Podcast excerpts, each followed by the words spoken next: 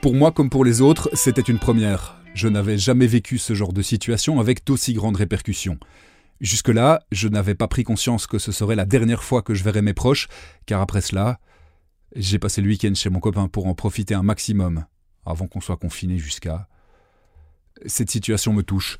J'avais l'habitude de sortir, de voir mes proches, de profiter de bons moments à leur côté. Du jour au lendemain, ne plus me retrouver à leur côté me fait un pincement au cœur. Je ne suis pas une personne qui aime être au téléphone, je préfère voir la personne dans la vraie vie. Les premiers jours étaient difficiles, dur de s'habituer à cette situation. Rester à la maison, c'est bénéfique, cela me permet de me recentrer sur moi. J'aime me retrouver seul, c'est à la fois apaisant et relaxant. Je fais quelques promenades avec ma chienne, des petits tours de 5 à 10 minutes, je prends l'air. Être enfermé est perturbant et sortir comme ça, l'espace d'un moment, on peut un peu oublier le confinement. Plus les jours passent, plus je sens que cette routine s'installe. Notre esprit doit s'adapter à la situation. L'absence de mon copain est de plus en plus pesante. Bien sûr, je suis entouré de ma famille, mais ce n'est pas la même chose qu'avec mes amis et mon copain, car la plupart du temps, je suis dans ma chambre, dans mon cocon. Les seuls moments que je passe avec ma famille, c'est pour le dîner, où nous échangeons notre ressenti face à la situation tout en discutant et en mangeant un bon repas.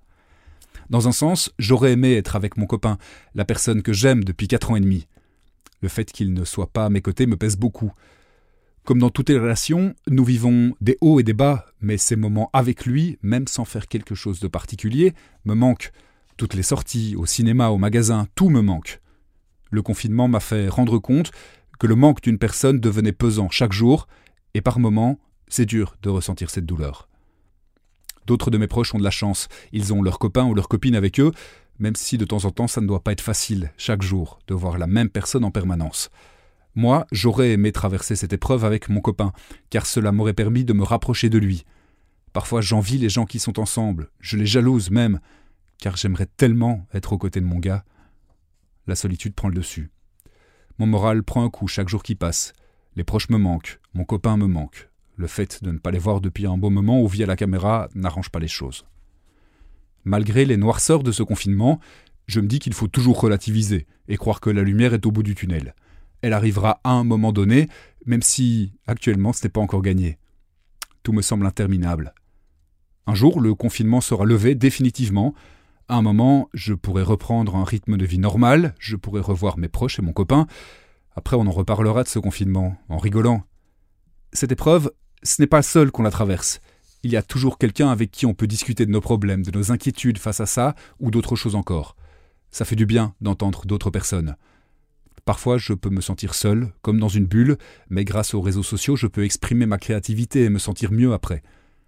Ces réseaux permettent de garder contact avec mes proches et mon copain. Ce n'est pas quelque chose d'indispensable, mais cela permet de nous évader et d'oublier cette frustration du confinement. Je souhaite faire passer un message à toi qui lira ceci. Fais attention à toi. N'hésite pas à prendre l'air quelques minutes en allant dans ton jardin, dehors, mais surtout, prends soin de tes humains préférés. Scanner. Scanner. Scanner.